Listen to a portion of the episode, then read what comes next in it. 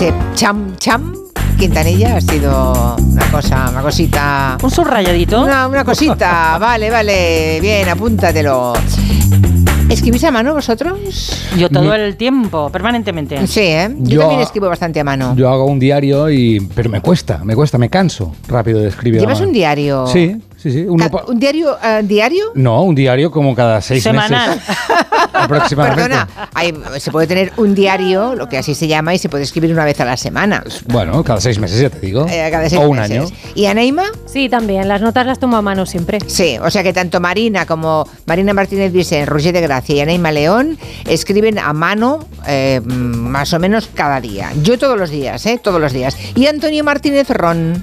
Pues por supuesto que sí, me encanta escribir a mano. De hecho, también, eh, ahora no lo estoy llevando, pero he hecho en etapas de mi vida diarios y es otra forma de incluso de reflexionar, otro ritmo, otra Claro. forma de Ujú. dejarte llevar por el flujo del, del pensamiento, porque en el teclado estás como revisando lo que ya has escrito y en, y en el eh, cuando escribes a mano tienes como otra sensación, no te da tiempo a reflexionar un poco también sobre lo que estás a punto de poner. Y algo pasa en nuestro cerebro, por lo visto también. Eso es lo más interesante que hoy vamos a contarles a los oyentes con los dos especialistas que vienen. Cuando escribimos a mano, memorizamos y recordamos mucho más que cuando lo hacemos en el ordenador. Y han hecho unas pruebas, hay unos estudios científicos muy interesantes.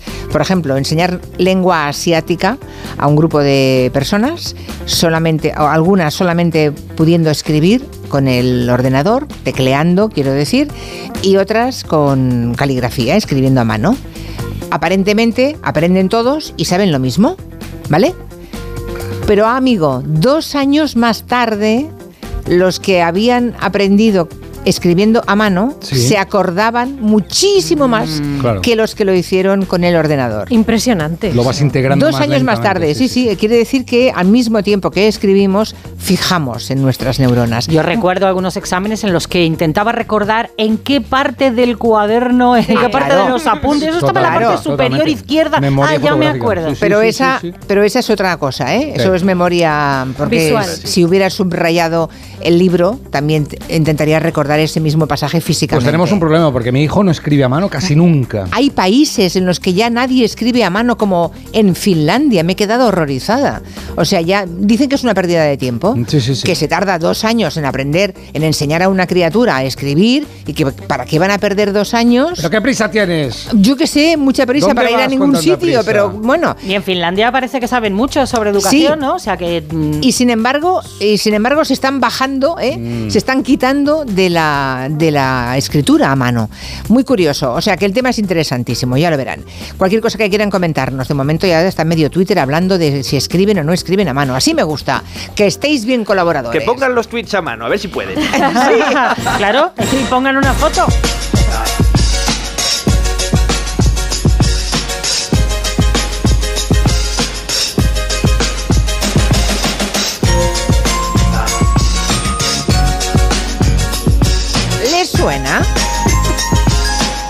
¿Os suena?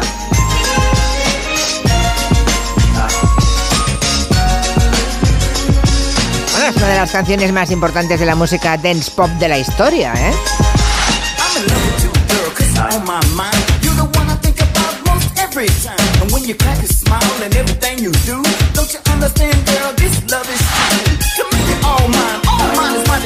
Ahora mismo hemos abierto una puerta al pasado en la cabeza de muchos de los oyentes. Están en el año 88-89. La de bailes que se marcaron escuchando a Milli Vanilli. Bueno, bueno, bueno. Bueno. bueno. Ellos creían, bueno, todos creíamos que los escuchábamos.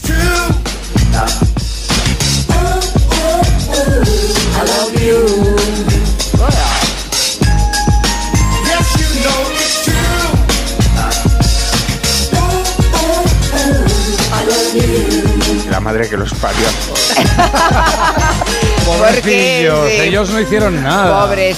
Estamos abriendo hoy esta mesa de redacción con esta canción de Milli Vanilli porque acaba de morir Frank Farian. ¿Quién es? Pues es el productor responsable de esta broma, estafa, fake como queramos llamarle, del que fue dúo más famoso de los 80 y que no cantaban un pijo. Eh, sí, es, nada. es como un bulo, podría ser un bulo. Bully Manili. Bully Vanilli. Bully Vanilli. Ay, ay, ay, ay. Bueno, ahora mismo nos contará Rusi de Gracia. Veo que no, le has- no les has perdonado, ¿eh? Antonio Martínez Ron. Yo no, yo que No estoy, les soy muy rencoroso con estas cosas. Yo si me la cuelas, yo ya no me olvido. Ya, ya. Pues la verdad es que nos lo colaron. Hablemos de Milli Vanilli. Fue uno de los éxitos más sonados de ese productor, Frank Farian, que acaba de abandonarnos. Pues sí, si te parece, Julia, empezamos con un viaje en el tiempo. Nos vamos al, concretamente al 11 de noviembre de 1989 en tu programa, Anda, no me digas. en La Luna. ¿Pero por qué? Porque sí. Tengo una historia con Milli Vanilli. Sí. Una, una vez la he contado ya, pero no sabía que te ibas a ir a escarbar a la videoteca, hombre. Me he ido a escarbar. Bueno. Ese día tenías una entrevista con Imanol Arias Sí. y una actuación de Milli Vanilli que tenía que tocar dos canciones. Eh, la entrevista con Imanol va muy bien, planos cortos, mucha química, intensidad.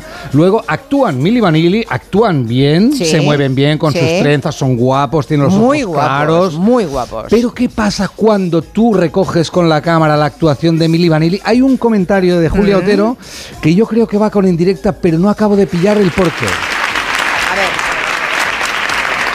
ver, nada, ya se han ido a toda prisa. Por poco no les sacamos el camerino para llegar a tiempo y que ustedes les vieran en directo y ya se han ido corriendo. Esperemos que lo recuperemos para la segunda canción. ah, ¿Qué hay detrás Ahí de ya este sabías, comentario? Julia. ¿Dónde has encontrado el documento este de...? Está en todas partes. Ah, vale, vale, vale. Bueno, pues ¿qué, qué ocurrió? Eran unos groseros. Estos chicos, bueno, en el fondo sabían que eran unos mentirosos, luego he llegado a esa conclusión. Sabía que eran mentirosos y lo pasaban mal. Entonces le hice, les hice nada, tres o cuatro preguntitas de nada y contestaron unas obviedades, ¿no? Porque la entrevista era otra persona, no era ellos. Y en la primera canción, solamente acabar, se largaron corriendo. O sea, con una falta de educación, era en directo el programa, tenían allí, estaba 400 personas de público, se largaron. Pero es que tenían que hacer una segunda actuación, se encerraron en el camerino, yo creo que para meterse cosas, Sí. ¿vale? Y no había manera de sacarles. Estaba la publicidad, estábamos en la media parte, publicidad. ¡Mili! Bueno, el pobre regidor, el pobre regidor mm, aporreando la puerta para que salieran. No, os- no os cuento en qué estado salieron. Oh, Dios. Sí. Bueno, hicieron- ¿Fuiste tú? ¿Fuiste? Hicieron un playback. Yo Que viene la Julia, ¿eh? Yo no, a mí me decían que no vienen, que no vienen, que no vienen. Bueno, hicieron un playback. Obviamente se exigieron que fuera un playback. Porque será. ¿eh? Y cuando salieron, bueno, es que mm, salieron en el tiempo de descuento. Estarían escribiendo a mano. a Después de aporrear la puerta y sacarles a rastras del camerino. Llegaron Mili y Vanilli los dos juntos. Eh, no sabemos cuál es cuál, eh, también te digo. Ni Eh, yo. Uno era Mili y el otro Vanilli, pero es igual. En todo caso, eh, te voy a decir una cosa. Tú no sabías nada de esto.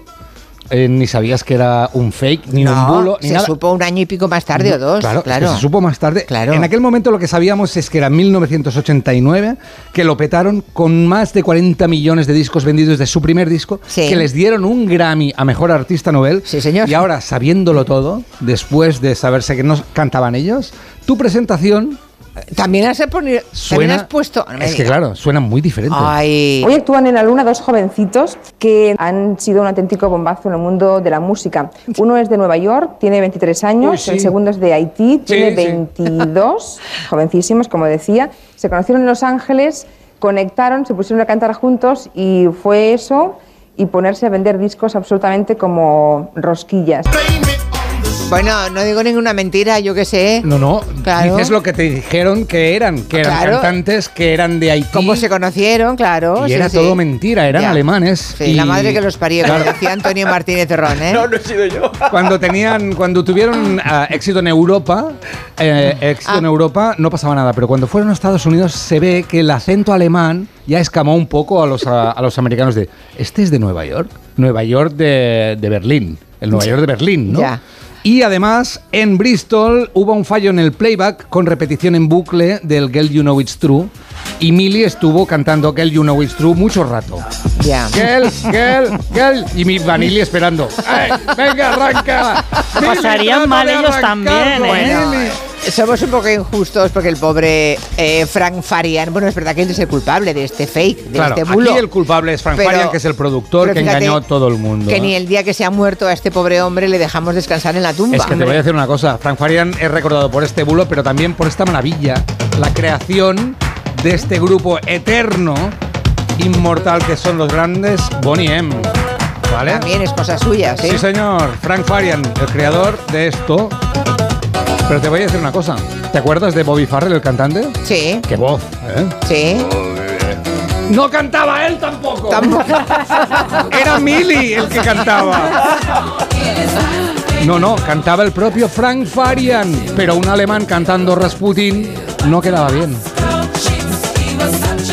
Frank Farian ha muerto, forrado. ¿Ha pedido perdón? No sé, igual bajito, pero yo no lo he oído. Bueno, ya está, queda dicho, queda dicho y queda contado. Y tú y queda hurgada la biblioteca, ¿eh? Como eres Roger. Vamos con Antonio Martínez Ron. Aunque los oyentes siguen hablando de escribir a mano. Dice Fran que es un placer. Dice Luo que escribe tan poco a mano que cuando tiene que firmar algo casi no sabe ni escribir su firma. Dice Empar que le encanta escribir con lápiz. A Miguel Ángel que tiene una letra tan tan mala que por su trabajo escribe cosas en posits y que cuando pasa un poco de tiempo ni yo sé lo que pone. Ah, mira dice Rosa que ella escribe a mano todos los días. Eva que tenía un profesor que decía que hiciéramos chuletas para memorizar mejor. Pues mira, ese Muy profe, útil, claro. ese profe eh, lo vio venir, ¿eh? Bueno, o sea que muchísimos oyentes opinando y luego hay uno que me envía un, un post-it donde no hay nada y dice iba a escribir hola Julia y enviarme la foto. Sí. Me envía la foto del post-it vacío. Dice, pero es que no tengo ni un boli. Uh, eso pasa, ¿eh? Eso ya es tremendo. Que Eso no pasa. tengas ni un boli ya demuestra cómo estamos abandonando Madre todo. mía. Ya no se firman ni autógrafos, ahora se hacen selfies Claro. con los famosos. Pero yo boli siempre tengo encima. Yo boli, también. pluma, lápiz, varias cosas. Así que hoy vamos a hablar, vamos a hablar, sí, Varias el Satisfyer lo lleva todo, lo lleva todo encima. Eso es. Bueno, eh, contemplar, ¿qué vamos a contemplar? Pues mira, contemplar es una de mis palabras favoritas, por su origen, por lo que significa, porque viene de la antigua Roma y significa literalmente mirar el templum. ¿Y qué era el templum? Bueno, pues eh, los antiguos romanos, los augures, los sacerdotes, para intentar hacer los augurios, predecir el futuro, eh, lo que hacían era, eh, digamos, acordonar una zona eh, del terreno, que a partir de la cual a eso lo llamaban el templum, y todo lo que sucedía en el cielo sobre esa zona era significativo de cara a interpretar lo que iba a pasar. Entonces, si había rayos en el cielo o si pasaban las aves, eh, ellos llegaban a la conclusión de que iba a pasar mm, algo bueno o algo malo, un buen augurio o un mal augurio.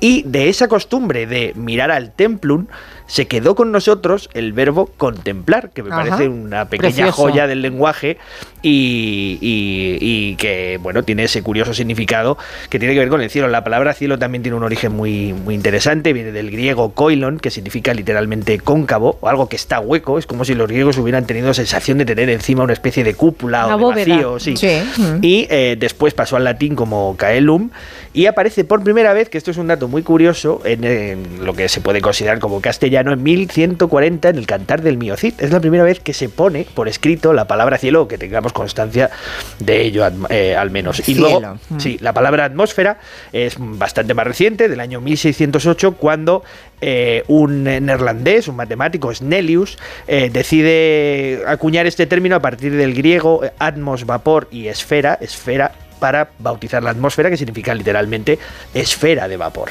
Mm. Pues ya sabemos de dónde viene contemplar cielo y atmósfera. ¿Tenéis alguna duda? No, no, no, no, está tan bien contado, Ron, de verdad. Ay, Nada, sí. nada, podéis siempre. tomar notas a mano cuando hablo. ¿eh? Oye, me están enviando los oyentes fotografías de notas hechas a mano y tengo desde Martis, que tiene una buena letra, un poco grande, ¿no? Un poco, un poco de presbicia. o, queridos míos, los que tenemos presbicia, escribimos letra más grande Mm. para vernos a nosotros mismos, ¿comprendéis? Bueno, pues veo que Martis tiene un poco letra ya de presbicia, un poquito así grandota. Y luego tengo a otro oyente que, la, que escribe en mayúsculas. Ah, sí. Y dice, como escribo tan mal, escribo con mayúsculas. Ah, pero amigo, eso no vale. Pero cuesta mucho más, tardas más. Tardas ya, bueno, más. pero imagínate cómo tendrá Matías la letra que me la, me la envía en mayúsculas. No claro, puede ligar claro. las letras. A mí me da mucha pena que se haya perdido lo de escribir en la pizarra, porque a mí me encantaba cuando era pequeña. Ah. Te mandaban a copiar, copia esto. Ahora con las digitales ya no escriben en la pizarra los críos. Le recuerdo que de eso- gusto que da. Ni te pueden tirar el borrador No. Eso es. a la cabeza. Eso era bonito. Lo educativo que era. Ay, le recuerdo que lo de la escritura a mano es a las cinco y media, ¿eh? ¿Eh? Sí. Que estarán muchos oyentes aquí ya, bueno, a las cinco y media, si veo que os interesa, no os perdáis la charla que os va a encantar. Vamos a hablar de Penélope Cruz, que estos días ya sabéis que está promocionando la película Ferrari. Ayer teníamos la esperanza que también la nominasen a los Oscar, pero no, no pudo ser. Pero bueno, sabemos que en esa peli, que aún no hemos visto en España, interpreta a Laura Ferrari, que es la mujer del famoso fundador del coche rojo más famoso de la historia, ¿no? Bueno, pues ha contado Penélope que ella tiene un miedo terrible a conducir. Sí, ha aprendido un poquito a conducir en los rodajes por necesidad de guion, pero no tiene carnet, nunca se lo sacó porque cuando era niña ha contado que vio cómo un coche atropellaba a su hermana Mónica, que en ese momento la niña perdió el conocimiento, aunque no le quedaron secuelas, como sabemos luego fue bailarina, pero Penélope lo vio todo y aquella escena le generó tal trauma que le ha quedado ese miedo para siempre.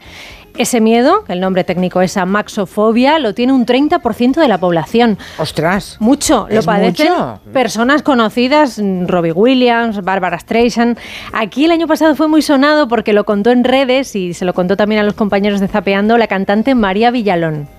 El simple acto de, intentar arrancar era un, ataque de, pánico.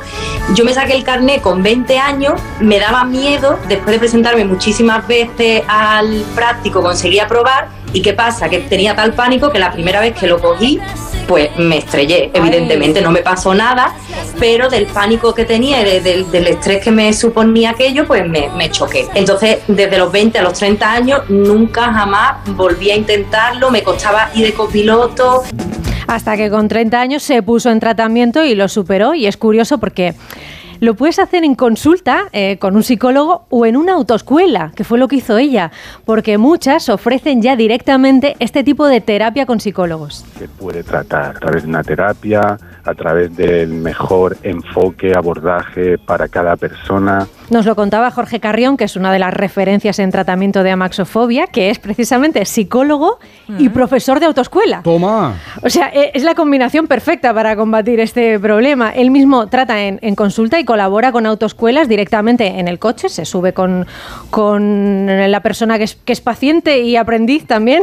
Y les dice, venga, Sí, arranca". y allí mismo les trata la fobia y se encuentra con dos tipos de amaxofóbicos. Los perfiles son la persona que sale de la autoescuela y no consolida bien el aprendizaje de la conducción durante unos cuantos años y empieza a condicionarse psicológicamente la actividad de conducir. Y el otro perfil son personas que sí tienen experiencia conduciendo, pero que por algún motivo, alguna situación o algún factor estresante de sus vidas se asocia en un momento de conducción o se manifiesta en un momento de conducción.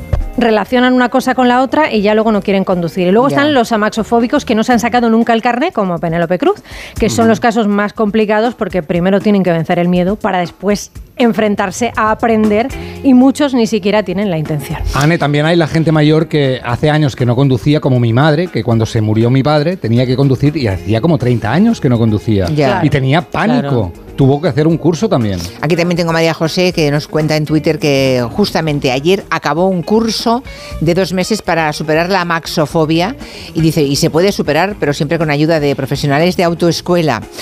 Y otra más, Paz, nos dice, me pasa como a Penélope con los coches, o sea que me temo que hay bastantes amaxofóbicos. Por hombre. cierto, la palabra, la etimología amaxo viene del griego y uno diría, si los griegos no tenían coches, claro, pero amaxa significaba carro, ¿de acuerdo? Y hemos reaprovechado un poco el, el término. Aparque cuando pueda el carro. O sea, fobia al carro, amaxofóbico. Eh, tendría un poco que ver con Manolo Escobar al final, si empiezas a tirar, pero sí, va por A ahí. conducir, ¿no? A Sí, llevar las riendas de aquello. Bueno, en Latinoamérica se sigue llamando carro o auto. es ¿no? correcto, claro. Si acaban ustedes de aprender una palabra, amaxofobia, esperen porque la próxima que van a aprender, si es que no la sabían, es alectomancia. ¿Qué es la alectomancia? Ah, el diccionario del asombro. Seguimos. En Onda Cero, Julia en la Onda, con Julia Otero.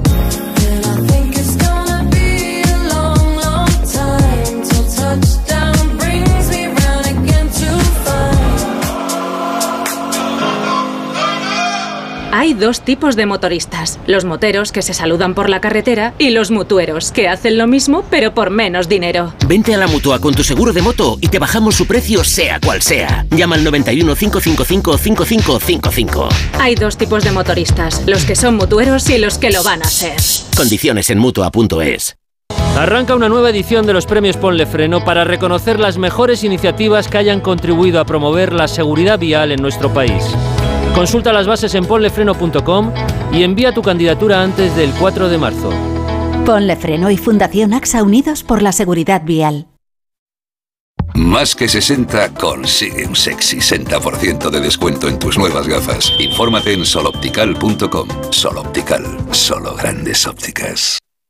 Reimagina tus vacaciones. Reinicia. Mira hacia tu interior y verás las Islas Baleares. Revive la emoción de descubrir lugares asombrosos y nuevas sensaciones. Reconecta contigo y disfruta de un entorno único para vivir la cultura y el deporte al aire libre. Reencuéntrate en las Islas Baleares. Alma Mediterránea. Su alarma de Securitas Direct ha sido desconectada. Anda, si te has puesto alarma, ¿qué tal? La verdad que muy contenta. Como me paso casi todo el día fuera de casa trabajando, así me quedo mucho más tranquila. Si llego a saber antes lo que cuesta, me la hubiera puesto antes. Protege tu hogar frente a robos y ocupaciones con la alarma de Securitas Direct. Llama ahora al 900-272-272. Soy de legalitas porque me sale a cuenta, como cuando consiguieron que me devolvieran el dinero de aquella compra online que llevaba semanas reclamando, o cuando lograron que la compañía aérea me reembolsara 1.700 euros por la cancelación de dos vuelos. Hazte de legalitas en el 900 661 y siente el poder de contar con un abogado siempre que lo necesites. Y ahora, por ser oyente de Onda Cero, ahórrate un mes el primer año. La técnica de construcción milenaria de la piedra seca ha dado forma a infinidad de paisajes en todo el mundo, pero muy especialmente en el Mediterráneo y en Cataluña. Este patrimonio de la UNESCO señala también cómo podemos afrontar algunos de los desafíos del mundo actual, la sostenibilidad, la resiliencia, la revitalización del mundo rural. De todo ello hablaremos en Julia en la Onda el jueves 25 de enero desde la exposición Dos Piedras, Paisajes Persistentes del Palau Robert de la Generalitat de Cataluña, la casa de la radio en el año de su centenario. El jueves 25 a partir de las 3 de la tarde, Julia en la Onda, con Julia Otero. Te mereces esta radio. Onda Cero, tu radio. Cada día tengo peor la memoria. Toma de Memory. De Memory con fósforo y vitamina B5 contribuye al rendimiento intelectual normal. Recuerda, de memoria, de Memory. Y ahora también de Memory Senior, de Pharma OTC.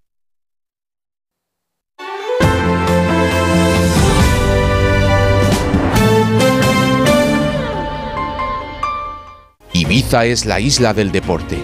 Ibiza es atletismo, ciclismo, senderismo, buceo, running, natación, yoga. Espera, espera, que yo en mis vacaciones no quiero hacer deporte. No te preocupes porque la isla también es gastronomía, mercadillos hippies, rutas en barco, cultura, tradición, diversión, aventura. Ibiza, todas las islas en una.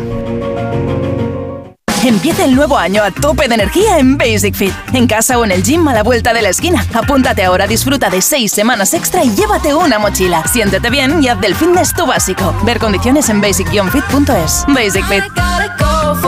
Hay emociones tan intensas e indescriptibles que teníamos que ponerles nombre.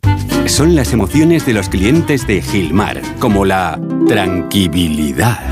Sensación de tranquilidad al tener tu rentabilidad inmobiliaria asegurada.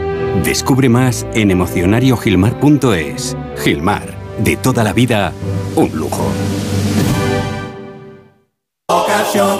Te compra tu coche, te compra tu carro, te compra tu buga. Te compra tu furgo, te compra tu moto, te compra tu auto, caravan. ¿Te han hecho una oferta? Te la mejoramos. Has oído bien. Mejor precio garantizado y compromiso de pago en 24 horas. Ven a vernos.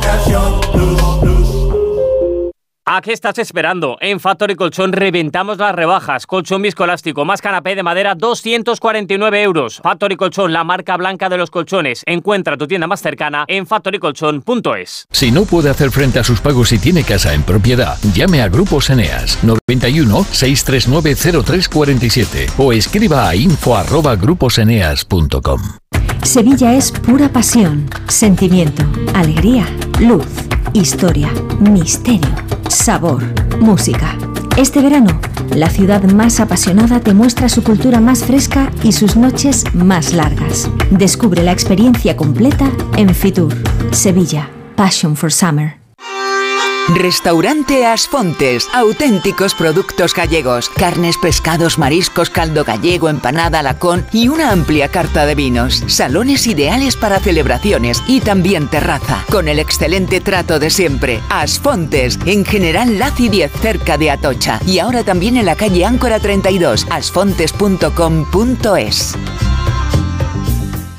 Ven y vive la experiencia. Del 24 al 28 de enero llega Fitur, Feria Internacional de Turismo. Descubre las maravillas de Ecuador y sus cuatro mundos junto con miles de destinos de todo el planeta. Sábado y domingo abierto al público. Entra en ifema.es y compra tu entrada. IFEMA Madrid. Siente la inspiración.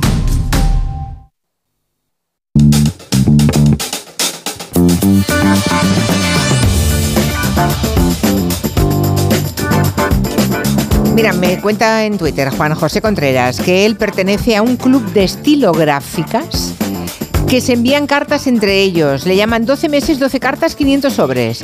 Y que el cartero obviamente le conoce tanto que le llama por su nombre si se lo cruza. Qué bonito. ¿Sabíais que existe un club de la estilográfica? No. Ni idea. Bueno, estoy pensando que el mundo de la gente que hace plumas, que, que, que produce plumas, ¿quién escribe con pluma ya? Si Muchísima escritura- gente. Ya, Ah, ¿Te bueno, acuerdas muchísima. cuando firmó el rey eh, Carlos con pluma, que tuvo los problemas y tal? el tintero, el tintero. Hablamos aquí, se lo contó Aquí hablamos y nos contaron que hay un montón de forofos de la pluma. De hecho, yo desde ese día escribo en pluma. Bueno, cuando decimos muchísima gente, hablamos de qué porcentaje, el mentirosa que 0,5% de la población.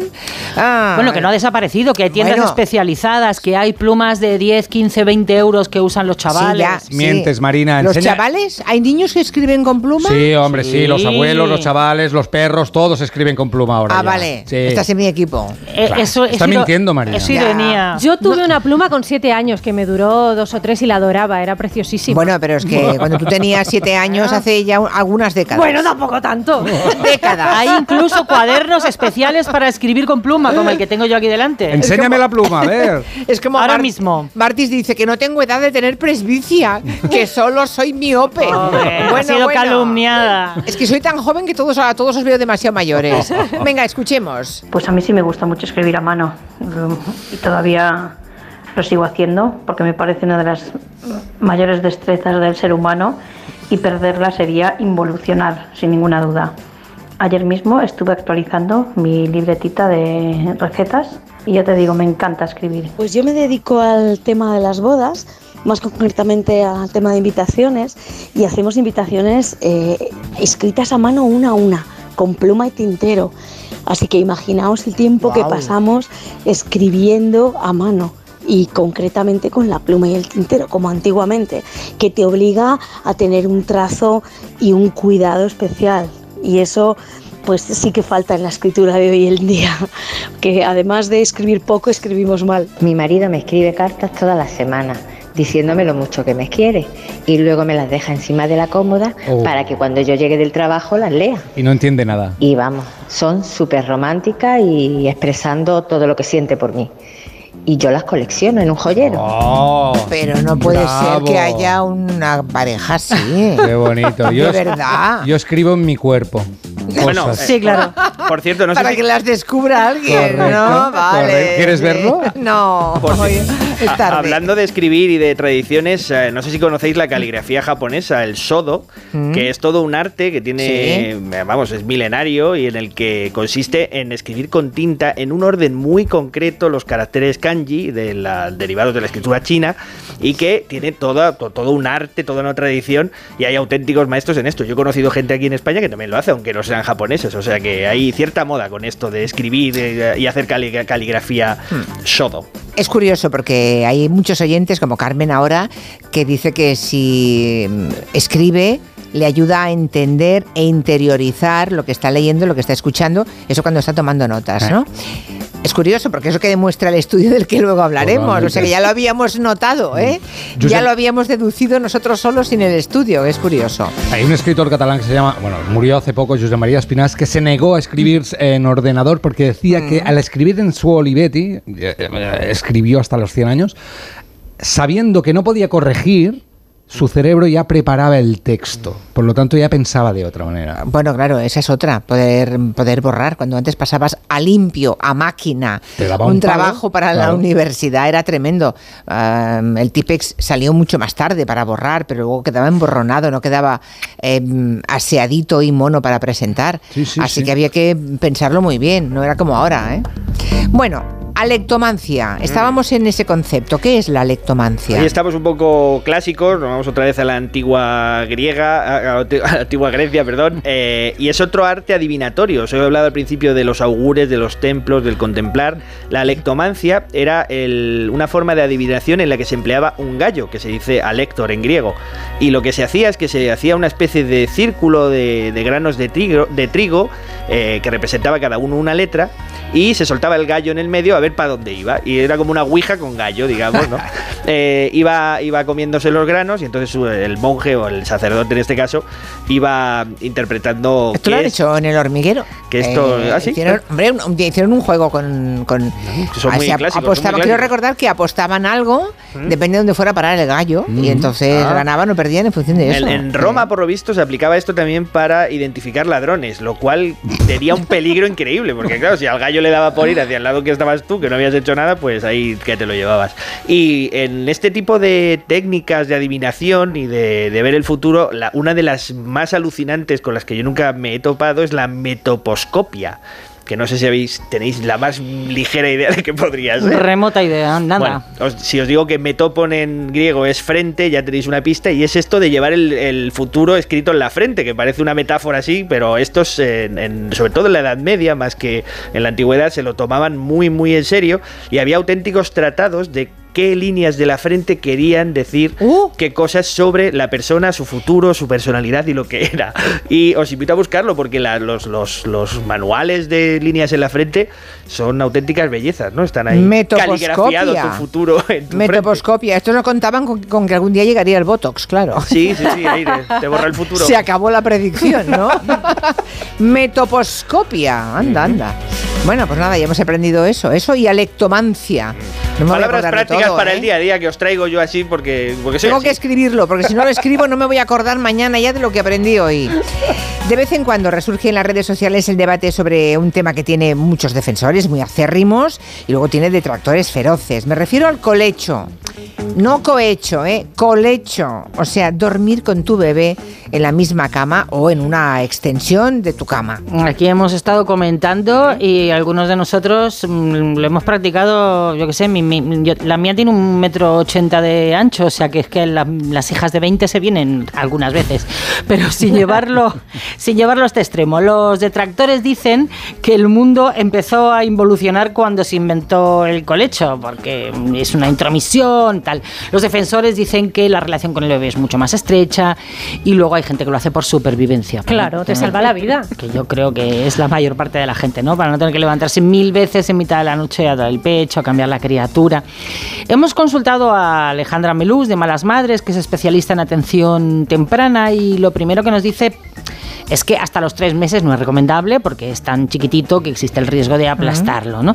Pero que a partir de ahí, tanto la Organización Mundial de la Salud como la Asociación Española de Pediatría, de Pediatría recomiendan, no necesariamente con lecho, pero sí tenerlo en el mismo cuarto hasta los seis meses, incluso hasta el año. Y en esto del colecho encuentran tres ventajas. que mm, se fortalecen los vínculos afectivos, ¿no? Eh, también hablan de que el desarrollo neuronal mejora, ¿no? Que el- la respuesta de estrés del bebé ante el llanto y todo esto se ve eh, mucho más reducida. También, pues bueno, pues esto nos puede hacer descansar mejor por supervivencia, ¿no? Aunque también hay algunas desventajas y luego, claro, depende de cada familia, del niño que nos toque, no, to- no todos duermen igual, unos son, eh, se despiertan mucho, otros poco, también de cómo seamos nosotros. si somos una familia que nos despertamos con mucha facilidad, una persona que se despierta ante cualquier mínimo ruido, pues igual esto nos hace que no podamos descansar bien. Hay personas que dicen que se pierde un poco de intimidad en la pareja, en aquellos que colechan, pero bueno, también esto creo que en todas las parejas que tienen un bebé, ¿no? Los momentos de intimidad hay que ir buscándolos en otros, en otros espacios y no solo dentro de- del dormitorio.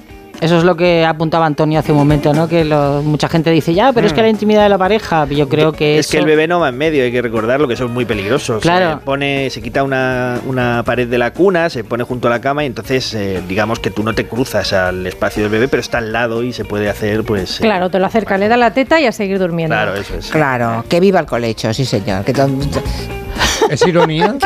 no. Ah, sí, a va, es como lo de la pluma. Ah, vale, vale. Claro, pero ¿por qué no? Ah, yo qué sé, yo pregunto. No, no, que sí, no, no, no, no es como lo de la pluma, lo digo ¿Ah, no? completamente en serio. Ah, vale, Ah, vale. vale, vale, vale. No, no, completamente en serio, Pero tantas ¿hasta normas. qué edad? ¿A los 17 o así? No, es que fíjate que la- el experto decía, o no sé si ha sido eso, o lo ha contado Marina, que vamos hacia atrás, porque antes, bueno, hay intromisión y no invasión de la. y que antes nunca era así. Es al revés. Bueno, originalmente las casas eran pequeñas, las familias grandes Vivían- y se estaban todos juntos, todos dormían- juntos. Claro, en el, mu- en el medio rural, en la, digamos, en la España, o en, la, en la época dura, en la época económicamente pobre, en la, en la época de la pobreza, y aún hoy, en las casas de las personas, seguro que en el tercer mundo duermen todos juntos. Sí, desde luego, en Entonces, ¿de qué estamos hablando? un pequeño detalle que me permito recordaros, somos mamíferos. Esto, pues a lo mejor nos parece que no es importante, pero el contacto físico es... Es esencial. importantísimo, claro. Tú ves en un prado em, los caballos o las yeguas con sus crías Mm. y están siempre pegados, siempre. Los terneros o terneras con las vacas, lo mismo. Digo los que están en libertad, ¿eh? Sí, En las- sí, sí, sí. La agricultura extensiva siempre están pegadas a sus madres. ¿Por qué los humanos tenemos que despegarnos? Vale, voy a llamar a mi madre que venga a vivir conmigo. Mami, vuelvo a dormir contigo. El otro día leí un tuit de alguien que defendía el colecho y decía, vaya, que dormir con tu bebé que le has llevado nueve meses dentro, que es casi una extensión de tu cuerpo cuando nace, no es natural, pero con tu marido que lo encontraste en la calle sí.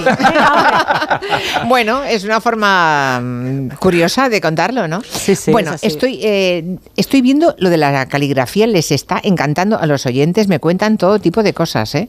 Dice Ana que eh, hizo la carrera de Derecho con 53 años, que tomaba apuntes siempre con papel y bolígrafo, y lo que más le gusta es siempre escribir en, en pluma.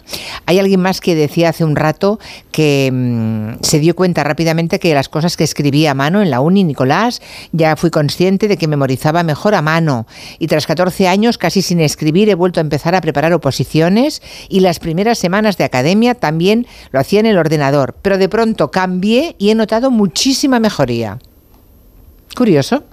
Bueno, hablemos ahora de un tema muy serio y terrible, el tema de las violaciones en grupo, que crecieron un 15% el año pasado. 15% ¿eh? es el peor en agresiones sexuales desde el año 2015.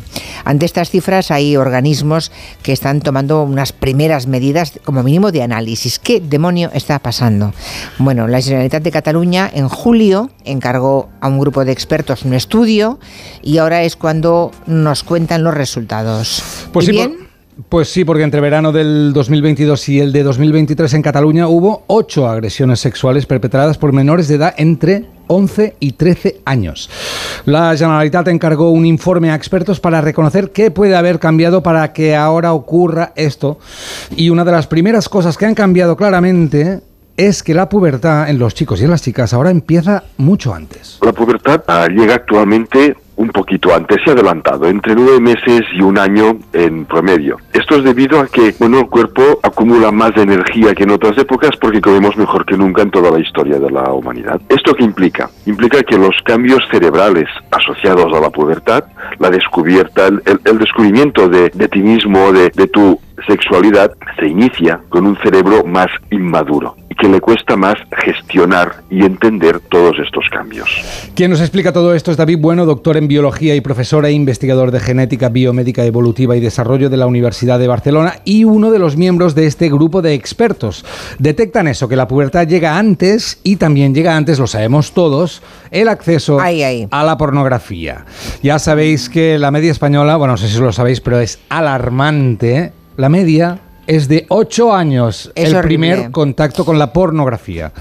Eso no tiene consecuencias pequeñas, al contrario, sino tiene eh, consecuencias importantes en la propia formazo- por formación, fo- for- perdón, formación del cerebro. El acceso a pornografía durante la infancia lo que hace es alterar las conexiones cere- cerebrales, generando una imagen de lo que es la sexualidad completamente distorsionada.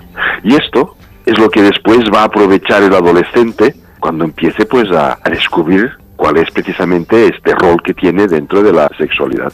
O sea que mirar... Es la distorsión absoluta del cerebro. Claro, claro, las conexiones neuronales se ven afectadas. El martes 16 de enero el Consejo de Ministros, recordamos, aprobó el informe sobre protección integral de menores frente al acceso a la pornografía con dos cosas. Una app, una aplicación que limite el acceso al menor, que la están trabajando, y un plan de educación sexual. Para David Bueno, eh, este plan es clave y hay que hacerlo y hay que dar educación sexual cuanto antes. La educación sexual debe empezar cuanto antes mejor. Estamos hablando ya incluso de educación infantil, por supuesto, adecuado a la edad y con las palabras y lo que todo el material adecuado, por supuesto, a cada edad. Pero empezar en la adolescencia es ya llegar tarde, porque ya se ha empezado a desarrollar todo este proceso.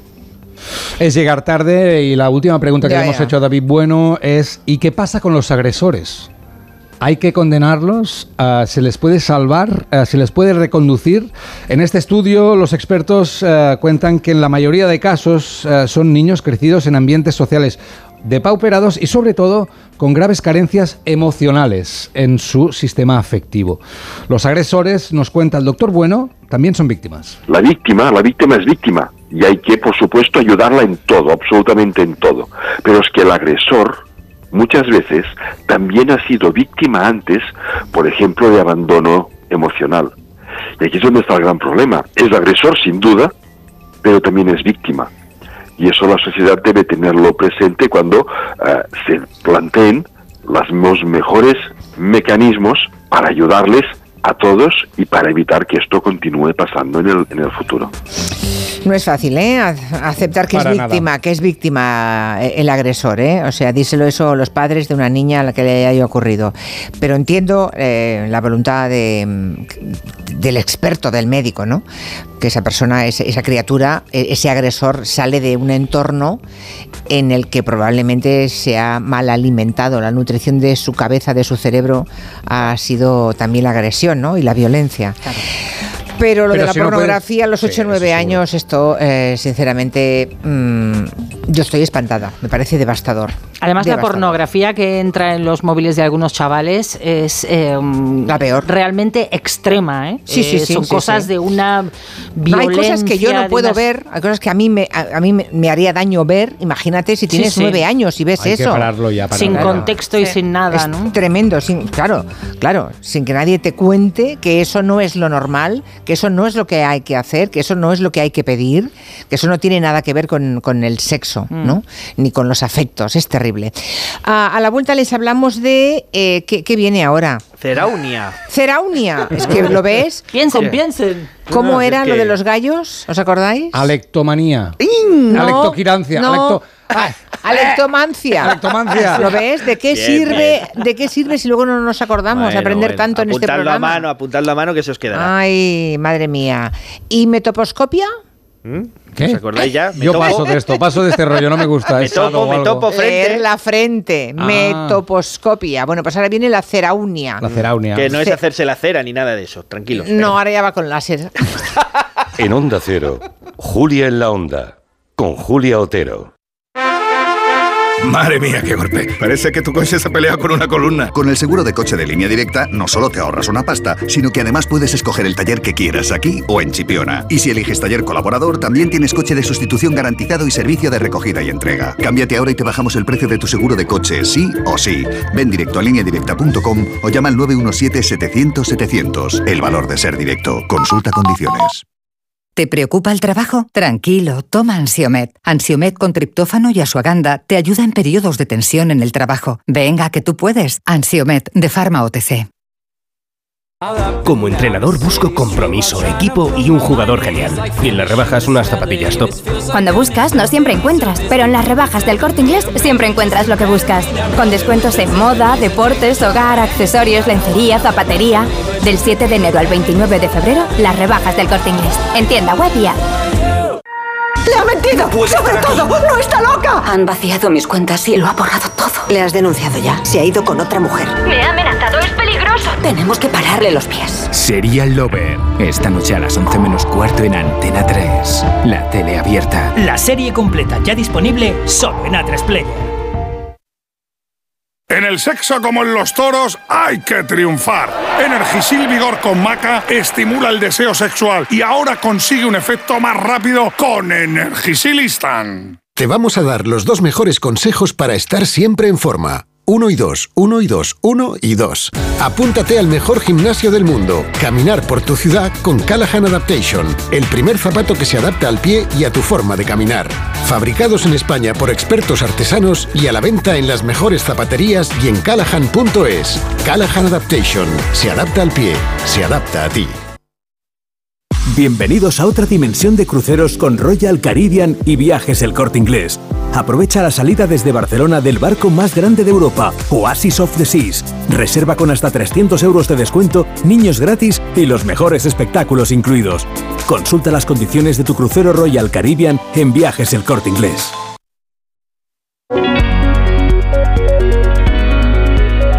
En Onda Cero, Julia en la Onda, con Julia Otero. Venga, vamos con la ceraunia, Mm. ese diccionario del asombro que nos trae todos los miércoles Antonio Martínez Ron. ¿Qué es la ceraunia? Pues son las conocidas como piedras de rayo, porque keraunos en griego es rayo, y es un fenómeno muy interesante porque desde la antigüedad se interpreta que estos objetos habían caído con los rayos en unas piedras y que tenían propiedades benéficas para la fertilidad de las tierras, eh, carácter mágico, y con el tiempo, bueno, en Grecia se llamaba astropelequia, que significa hacha del cielo. Con el tiempo hemos sabido, cuando ya hemos tenido un poco más de conocimiento sobre el pasado, que se trata de una reinterpretación sobre un objeto humano, porque lo que estaban llamando y lo que se sigue llamando piedra de rayo en realidad son hachas bifaces del neolítico, es decir, piedras talladas por los primeros seres humanos hace más de 8.000, 9.000 años, que quedaron en el terreno y en las generaciones posteriores al encontrarlo lo interpretaron como un objeto mágico que venía del cielo, cuando en realidad habían sido las herramientas con las que estos habitantes del neolítico cortaban las pieles o lo utilizaban como para hacer distintas, distintas tareas, ¿no? Entonces me encanta como concepto la ceraunia, piedra de rayo, porque además yo tuve una, Eh, tuve una, me la regaló mi abuelo, era un objeto muy especial y la perdí, no sé dónde está. Oh. Eh, es una de esas dramas, pequeños Oh. dramas personales que dices, pero si estaba aquí, ¿dónde ha ido la ceraunia? Pues habrá, Aparecerá cuando menos te lo esperes. habrá vuelto al cielo, la verdad. Oh, qué bonito. Subnivium, ¿qué es el subnivium? Qué, qué chulada de término, porque es eh, Subnivio, es muy bonito. Sí, porque es un ecosistema, el ecosistema que se forma debajo de la nieve en las grandes nevadas de invierno. Ah, Creemos Claro, es una palabra que se bautizó en 2013 por un ecólogo y eh, bautiza a este fenómeno que hay cuando vemos las grandes zonas nevadas de montaña, pensamos que no hay vida, que no hay nadie allí. Y sin embargo, debajo de la capa de nieve hay decenas de criaturas circulando, ratones, topos, musarañas, los, los zorros que están por arriba intentando cazarlos. Y eh, están estudiando ahora los ecólogos cómo es este ecosistema y cómo le puede estar cambiando también las condiciones nuevas de calentamiento global. O sea, y están ahí debajo, viven ahí debajo. Eso es, en el subnivium, es bonito. Debajo de la nibia, de- o sea, de- debajo de la nieve, subnivium, qué bonito. Eso es. Subnivium, ceraunia, metoposcopia. Ah, mañana nos pregunta. Alectomancia. Alectomancia. ¿Entra a examen todo sí, eso, sí? Todo, Sí, entra, sí. todo entra para examen. Vale. Mañana pregunto, vosotros y a los oyentes, a ver quién se acuerda de todo esto. De algo. O hay que escribirlo. Antes de, las, antes de irse a la cama hay que escribirlo para que no se nos olvide. ¿Os acordáis de cómo aprendisteis a nadar vosotros? ¿A qué edad teníais y si pasasteis? Oye, perfectamente, casi me ahogo. Ah, mira. Alrededor de siete años, una cosa así, ¿no? Sí, 6, 7 años, ¿no? Más o menos. Sí, con el bueno, cole. ah, resulta que hay dos monitores de natación que acaban de diseñar en España un bañador que tiene elementos de flotación y dicen que de esa forma los niños van a aprender a nadar, los más pequeños, de manera mucho más rápida y puede que más tranquila, porque si notas que te metes en el agua y flotas, eso debe ser estupendo. Sí, además tiene truco, ahora veréis. Noel Ibáñez y José David Se llaman, han sido monitores de natación durante más de 10 años. O nos ha pasado a nosotros mismos o conocemos a algún familiar que le ha pasado de pequeño y es el miedo y el trauma al agua que, que tenemos cuando somos pequeños y entramos por primera vez a, a la piscina. Eso pues al final desembocaba en lloros en, en los niños y una gran preocupación en los padres que al final pues acaban desapuntando a sus hijos de las clases de, de natación. Y dijeron algo hay que hacer y han diseñado unos bañadores que llevan incorporadas unas pequeñas planchas de flotación que se van cambiando de sitio y que se combina también con un método de aprendizaje aprendizaje y técnicas y ejercicios muy concretos. Se llama Sisu con doble I y doble S. Y la duda que nos está surgiendo a todos en este momento, yo creo, es, caramba, hay una oferta amplísima de chalecos con sistemas de flotación, corchos, manguitos, de todas formas y tamaños, con todo tipo de enganches. ¿Cuál es la diferencia con esto de Sisu? Hay diferencias muy sustanciales. La primera de ellas es que las planchas están colocadas de forma estratégica en la parte inferior, es decir, las piernas, no las tienen en, el tren superior como los manguitos o, o el churro. De esta manera, el niño no está, digamos, relajado dentro del agua, sino que tiene que esforzarse para aprender a nadar. Si habéis intentado enseñar a nadar a un crío, sabréis que lo que más les cuesta es ganar horizontalidad. Se quedan así clavados como un caballito de mar en vertical, no saben tumbarse. Bueno, esto lleva eh, la flotación en las piernas y eso hace, que aprendan mucho más rápido. Tienen además un método implementado en gimnasios y piscinas de Levante y Cataluña, pero también se puede usar de manera autodidacta porque con el bañador viene una guía con los pasos y el Ah, son bañadores pequeñitos, ¿no? Sí, son unos Vale. bañadores como de pierna. Oh, es que estoy descubriendo que hay gente que nos escucha mayor ya, talluditos, que no saben nadar. O sea, no hay bañadores Ah, para vaya. gente mayor, ¿no? No, son para niños, solo talla peque. Antes yo conozco a mucha gente eh, traumatizada porque le echaban a la piscina así, ¡ah, mira cómo yo te enseño! Era un Ras. clásico. Bueno, yo sí, recuerdo una vez que un amigo me dijo, ¿cómo no vas a bajar una pista roja? Vaya tontería, con BAMS. y me tiraron. eh, ¿Y bajaste nadando? que Era la- Qué fuerte. No, esquiando. ¿Así aprendió a nadar? Esquiar, esquiar es mucho peor. Aprender o morir, ¿no? Las bofetadas esquiando son mucho peor. Sí, sí, pero efectivamente estoy aquí. O sea que, mm, bueno, aprendí. Eh, nunca se lo agradeceré lo suficiente. Mueren nueve de cada diez, pero el que aprende va para adelante, claro. Una de las, una de las peluqueras nominadas al Oscar eh, por la Sociedad de la Nieve resulta, hoy hemos descubierto que trabaja en nuestra casa, en Antena 3, y hoy Marina la ha llamado para felicitarla. Sí, Marta Rodríguez ha llegado hoy de madrugada a la sala de maquillaje de, de espejo público y claro, los compañeros estaban preparados, Claro. entusiasmados para recibirla. Yo que he llegado ya al trabajo y pensaba celebrarlo pues un poquito con mis compañeros de trabajo que ha sido como que mata esta chica trabaja en la película que ya está nominada o sea ha sido vamos que estoy en una nube ahora. Participó en la parte del accidente del avión que se grabó cerca de aquí, en Tres Cantos, que fue un trabajo, nos contaba, muy minucioso, muy al detalle y para el que se documentaron a fondo.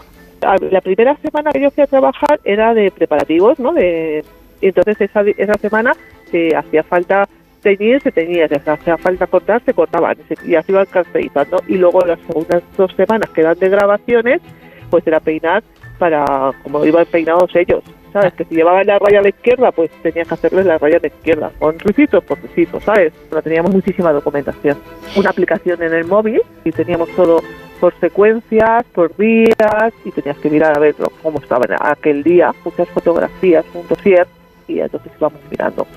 Había varios fuselajes, pasaban de uno a otro dependiendo de la parte del accidente que tuvieran que grabar. Uno se elevaba, otro con asientos desplazados, otros más pequeños para los primeros planos. Y Marta, aparte de la alegría personal, está muy contenta mm, porque pongamos el foco en la importancia del trabajo de peluqueras y maquilladoras en el cine. Es fundamental en esta peli. Y en esta peli es una pasada cómo está hecho. Mucho. Bueno, vamos a intentar ir no solamente a Marta Rodríguez, a todo el equipo de maquillaje y peluquería, a ver si nos lo traemos un día a todos, a todos y todas a la radio para hablar de, hombre, son candidatos a, hasta nominados al Oscar. Que les queremos recordar antes de que acabemos con la mesa de redacción que mañana tenemos am, programa especial cara al público para los que nos escuchan en Barcelona, que sepan que estaremos en el Palau Robert. Maravilloso. Fantástico. ¿Ya está? Sí. No es que con los pitos no quiere decir nada. Bueno, pues nada, ya lo contaré yo después. Fantástico. Con, la- con las señales Soy José. Luis Moreno. Se ha cortado mucho. Antonio Martínez Ron, hasta la semana que viene. Hasta luego. Noticias y luego le cuento lo de mañana y lo de a continuación.